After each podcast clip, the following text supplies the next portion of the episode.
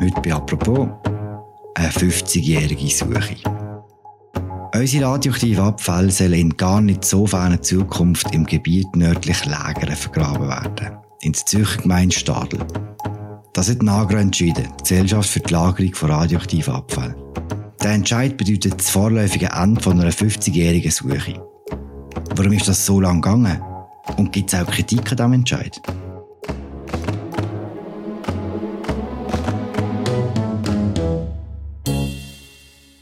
Das sagt mir heute Katrin Post, Co-Leiterin vom Recherchedesk Media. Mein Name ist Philipp Loser und das ist eine neue Folge von «Apropos» im täglichen Podcast vom Tagesanzeiger und der Redaktion der Media. Hallo Katrin. Salut Philipp.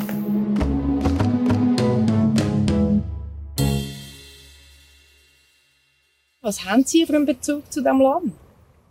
Ähm, es ist natürlich einfach mein Daheim. Also, wir haben äh, zwei kleine Kinder. Wir wollen echt, dass die da neben aussen auf dem Land können aufwachsen können. Ähm, wir sind jetzt eigentlich in der dritten Generation und es ist halt einfach ein mega emotionaler Wert. Und irgendwie der Gedanke, dass dann alles komplett anders ist, das, ja, macht traurig. Der Gedanke, dass du alles anders wird, macht mich traurig. Haben wir gerade gehört, wer haben wir da gerade gehört, Katrin? Das ist Ramona Keller. Sie ist äh, Landwirtin. Sie hat einen Hof genau dort, wo jetzt Nagra eigentlich das Lager bauen.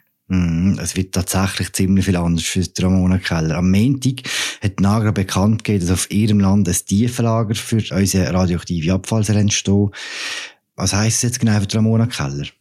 Also das Teufellager, das kommt ja eigentlich in diesem Gebiet, also nicht exakt unter ihrem Hof, aber was bei ihr kommt, sind die Oberflächenanlagen. Und das hat mich jetzt schon noch erschreckt heute Morgen, als ich das Foto gesehen habe oder die Grafik, die nachher gezeigt hat an der Pressekonferenz, wo man sieht, dass exakt auf dem Hof von der Frau Keller die riesigen Anlagen kommen. Also, das sind äh, Gebäude, das sind Hallen, das gibt ein Industriegebiet. Im Moment ist das ein ganz ein idyllischer Ort, wirklich, wo sich die Hasen und Füchse gut Nacht sagen. Jetzt gibt es ein Industriegebiet dort. Wie es dort genau weitergeht und wenn das Industriegebiet entsteht, das, über das reden wir nachher noch. Ich würde gerne über die Suche per se reden. Ich würde gerne ein paar Basics klären, bevor wir zu den Details kommen. Kathi, wie muss man sich so ein Tieflager vorstellen? Ganz konkret. Ja, also da gibt es noch verschiedene Vorstellungen. Da ist noch nicht alles so ganz klar. Die eine Vorstellung jetzt von der Nagra sind, dass man in einen Schacht runtergeht, ganz tief runter dort aber die Container bringt, die gefüllt sind mit diesen radioaktiven Abfall und die dort lagert, sicher einschließt sozusagen im Opalinuston.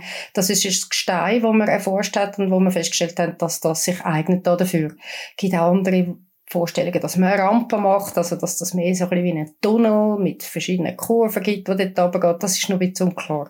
Aber ja, etwa ist 900 Meter Tiefe unten, wie man jetzt sagt. Früher hat man ja gesagt, das geht nicht, das geht nur bis 700, jetzt sagt man bis 900.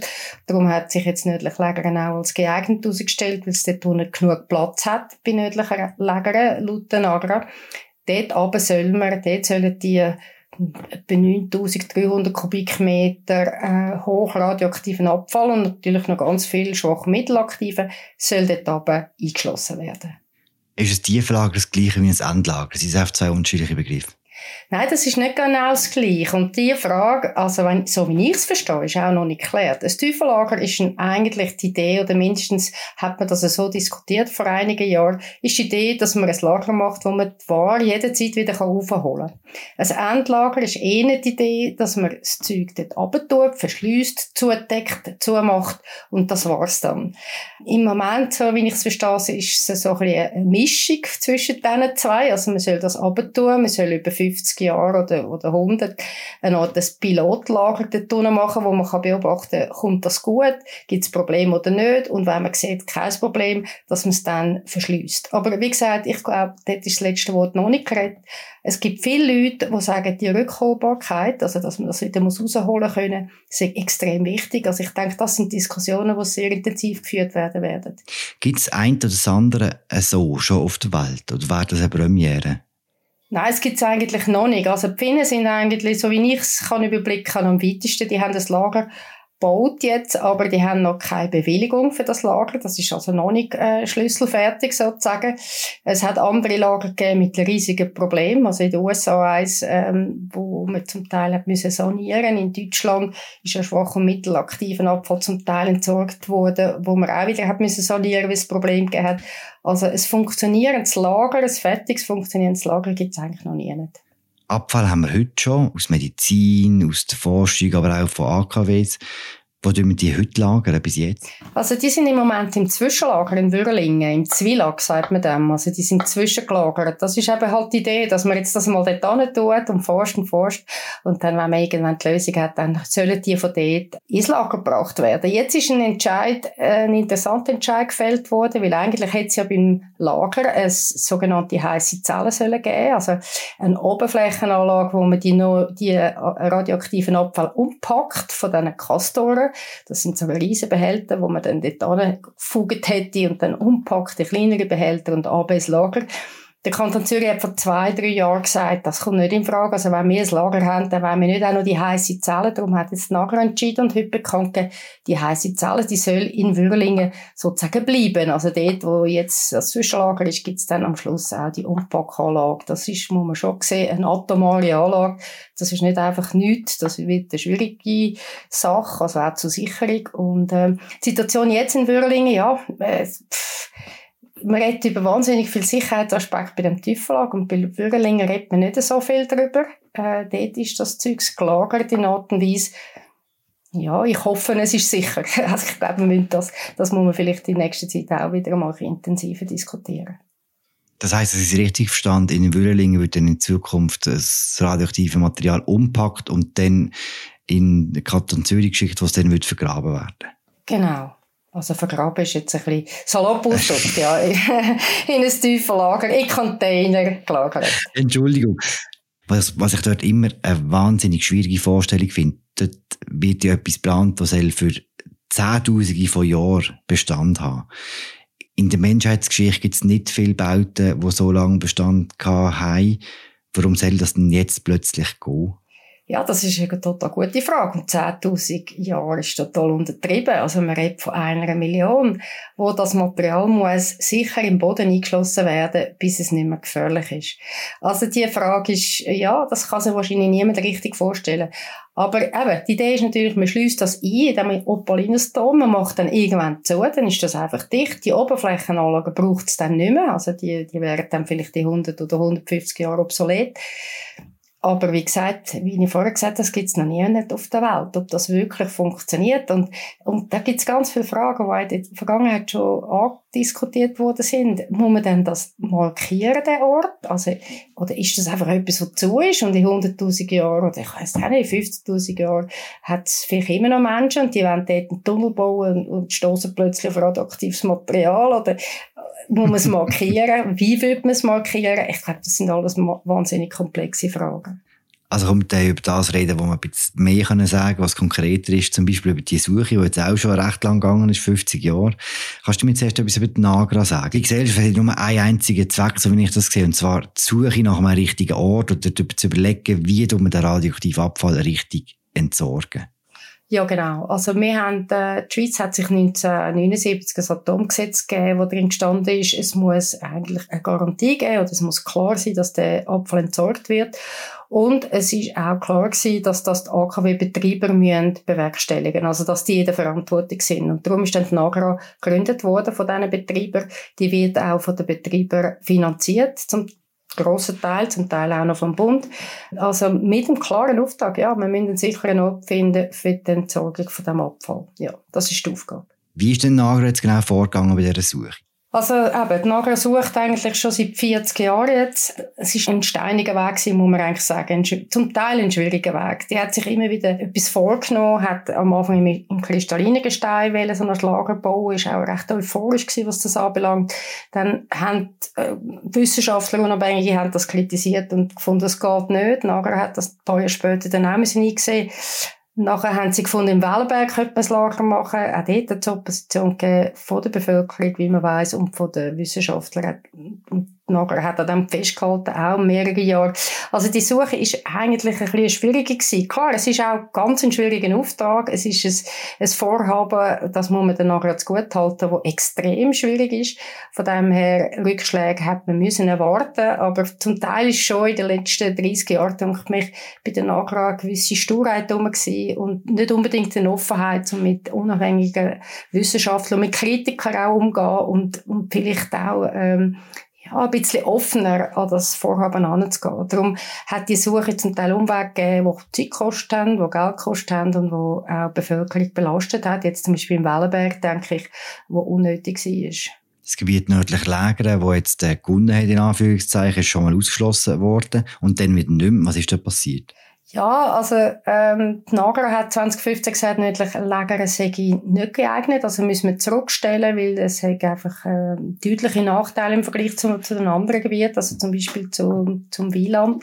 Und zwar haben sie gesagt, hat es mit der Tiefe zu tun gehabt. Also man hat gesagt, es hat einfach bis zu diesen 700 Metern, wo die Nager gefunden hat, bis dahin kann man graben für ein Lager, hat es zu wenig Platz in, in nördlich Lägern. Das ist im Wieland viel, viel besser. Und auf das aber haben dann aber äh, verschiedene Seiten reagiert. Also das ENSI, das ist die Aufsicht von der NAGRA, gefunden, die Studien, die die NAGRA vorgelegt haben, sind nicht robust, sind nicht belastbar äh, wissenschaftlich. Auch der Kanton Zürich hat reagiert, hat gefunden, hey, die haben das WLAN einfach zu früh schon ins Auge gefasst und, und sich darauf verstieft und wir wollen, dass die weiterhin nördlich Läger genau anschauen. Das haben sie gemacht und jetzt ist offensichtlich in dieser kurzen Zeit herausgekommen, dass man eben doch bis auf 900 Meter Tiefe runter kann, dass Gestein in nördlich Läger viel, viel sicherer, fester, klar, also, ja, belastbarer ist, so wie wir es heute gehört haben. Offensichtlich ist da, sind da neue Forschungsresultate rausgekommen in den letzten Jahren die Verantwortlichen haben bei der Präsentation gesagt, es seien rein geologische Gründe, die den Ausschlag geben für den Entscheid. Kannst du das nachvollziehen oder gibt es auch eine gewisse Sicht, wo man kann sagen es hat auch schon einen gewissen politischen Aspekt bei diesem Entscheid dabei? Ich kann das nicht beurteilen. Ich, ich muss sagen, es ist klar, man sieht, so, das Wieland ist wahnsinnig äh, starke Opposition gekommen, also beziehungsweise hat sehr, sehr aktive Leute gegeben, die sich gewehrt haben. Das ist in nördlichen Lägern nicht so gewesen. Das ist immer viel ruhiger gewesen. Die Leute haben auch, ja, jetzt zum Teil aber auch schon vor Jahren gesagt, ja, wenn es dann halt so weit kommt, dann kommt es halt so weit. Ähm, aber ob das einen Einfluss hat, das kann ich wirklich nicht entscheiden. Das kann man nur nachher intern, könnte man das nachvollziehen. Nachher hat das bestritten heute. Ich finde, wir müssen das ja, wir müssen das auch glauben und wir werden es auch sehen. Also ich gehe davon aus, und das ist sicher sehr, sehr wichtig, dass die NAGRA ihre Daten wieder offenlegen, dass sie wird ihre wissenschaftlichen, also ihre Forschungsergebnisse offenlegen, dass das international und nationale Forscher können nachvollziehen, was sie, wie sie zu dem Schluss gekommen sind. Und dann wird man es sehen. Also wenn es, klar ist, wenn es wissenschaftlich verhebt, ja, dann kann man, glaube glauben, dass Politik keine Rolle gespielt hat. Es gibt auch heute schon Kritik von wissenschaftlicher Seite. Du hast ein Interview gemacht mit dem Geologen Markus Buser, der sagt, er zweifle an diesem Entscheid. Warum zweifelt er genau? Also, er sagt, ich kann es ja nicht genau sagen, weil ich die Daten nicht sehe. Aber er sagt, soweit er es kann beurteilen, und er ist wirklich, äh, denke ich, ein Experte. Er war ja lange in der Kommission für die nukleare Sicherheit. Er hat sich sehr, sehr intensiv mit dem Ganzen beschäftigt. Er sagt, es sei einfach noch vieles unklar. Kann man wirklich auf 900 Meter runter? Das Druckverhältnis verändert sich, je tiefer man geht.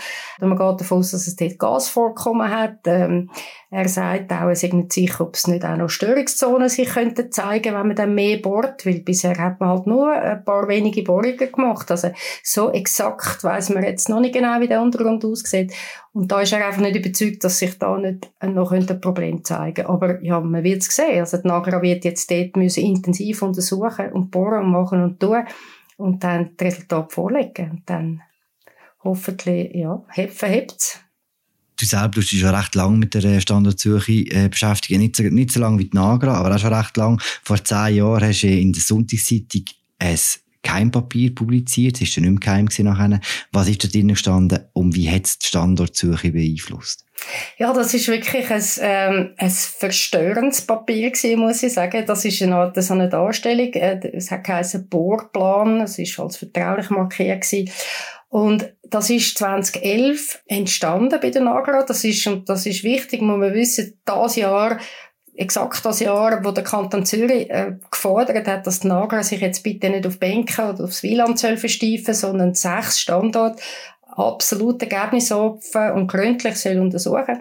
In dem gleichen Jahr ist das Papier entstanden und der Bohrplan zeigt eigentlich, dass eben auf dem Plan sind nicht mehr sechs, sondern nur noch vier Standorte drauf gewesen. Also Wellenberg ist rausgefallen, obwohl nach außen haben sie noch so Tal, als würden sie den weiterverfolgen. Und auf dem Bohrplan hat es überall so Stoppzeichen gehabt bei vielen Standorten. Ähm, und es ist dann tatsächlich, also so wie man es eben dann nachher ein bisschen unterstellt hat, schon vorher, äh, das Wieland äh, hat kein Stoppzeichen gehabt. Es ist schon eingezeichnet gewesen, dass man Jahre später für das könnte äh, Bewilligung beim Bundesrat beantragen. Also man hat den Eindruck gehabt, das ist ein Plan, Plan, wo man eigentlich schon voraussagt oder, oder, oder die Idee hat, ähm, wie es dann am Schluss äh, Jahre später soll rauskommen. Das ist natürlich ein schrecklicher Vorwurf, der dann in der Luft war. Nachher hat gesagt, das sei einfach nur ein Planspiel. Man hätte das eigentlich so ein bisschen durchgespielt, um Kosten zu berechnen. Das sind ihre Erklärungen gewesen es ist für mich immer noch schwer nachvollziehbar, ehrlich gesagt. Das hat einen Einfluss insofern gehabt, denke ich. Das kann ich aber nicht belegen. Aber drei Jahre später hat nachher dann tatsächlich die Ort, wo eben kein Stoppzeichen können auf dem Papier, die Ort vorgeschlagen als Standort, wo sie als geeignet anschaut. Und das hat, glaube ich, dann bei den Kantonen, also im Kanton Zürich vor allem, schon wahrscheinlich, äh, wie soll ich sagen, die Leute ein bisschen aufgeweckt oder die Leute dazu gebracht, die Experten dort auch zu sagen, so, jetzt müssen wir also nochmal dahinter, jetzt müssen wir nördlich auch nochmal anschauen, wir wollen, dass das gründlich alles untersucht wird. An diesem Punkt sind wir heute, der Entscheid ist gefallen, ist der Entscheid definitiv? Äh, das können wir überhaupt noch nicht sagen. Also ich bin nicht sicher, ehrlich gesagt. Es kann noch so viel passieren. Wie gesagt, es hat schon ganz viele Versuche gegeben, international so Lager zu bauen. Also auch andere ähm, Lager, also Deponie von giftigen Abfall, das hat eine ganz schwierige Geschichte. Oder? Wir, wir wissen von Köliken im Kanton Aargau, wir wissen, wo, wo es um Chemieabfall geht, wir wissen von ganz vielen Lagern international, wo man hat wieder müssen zurückbauen oder Pläne ändern. Und ich bin sicher, dort sind auch Forscher am Werk gewesen, die das Gefühl hatten, sie wissen jetzt exakt, wie es ist und was richtig und was sicher ist. Von dem her, ich weiss nicht, ob in fünf oder zehn Jahren die Forschung vielleicht wieder an einem anderen Punkt ist und man eine andere Art von Entsorgung ins Auge fasst oder man in nördlichen Lägern mit Bohrungen herausfindet, das ist doch nicht so toll. Ich glaube, das ist jetzt viel zu früh. Also da müssen wir jetzt einfach abwarten. Das wird jetzt noch Jahre gehen, bis wir da Sicherheit haben. Aber dass die Bevölkerung irgendwann mal abstimmen wird können, das ist glaube ich sicher, oder? Ja, das hängt davon ab, ob jemand ein Referendum ergreift. Also der Bundesrat, man wird eine Bewilligung einreichen, nachher beim Bundesrat, der muss dann entscheiden und wenn es bewilligt, dann könnte man ein Referendum ergreifen, was ich jetzt ehrlich gesagt mal davon ausgehe, dass das wird passieren. Was ist denn der realistische Zeitplan?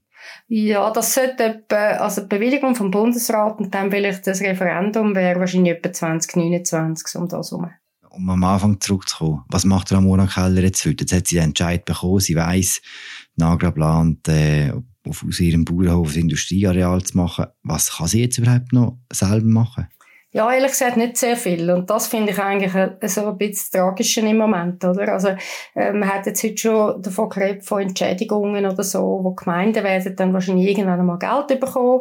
Entschädigungen, dass sie das übernehmen, sozusagen. Die schwere Last für die ganze Schweiz. Aber das wird wahrscheinlich noch Jahre gehen, da gibt es Verhandlungen und so. Aber die Familie Keller, die müsste eigentlich jetzt gerade Hilfe haben. Und ich finde, um die ganz direkt Betroffenen muss man sich jetzt wirklich kümmern, weil man muss sich das jetzt mal vorstellen. Also, wenn ich jetzt das Stutt geklammert habe, oder eben Frau Keller, Sie kann kein Geld investieren. Also, es ist eine junge Familie, die eigentlich den Hof auch hätte, hätte renovieren Sie kann kein Geld investieren. Sie kann den auch nicht verkaufen. Wer will denn das kaufen?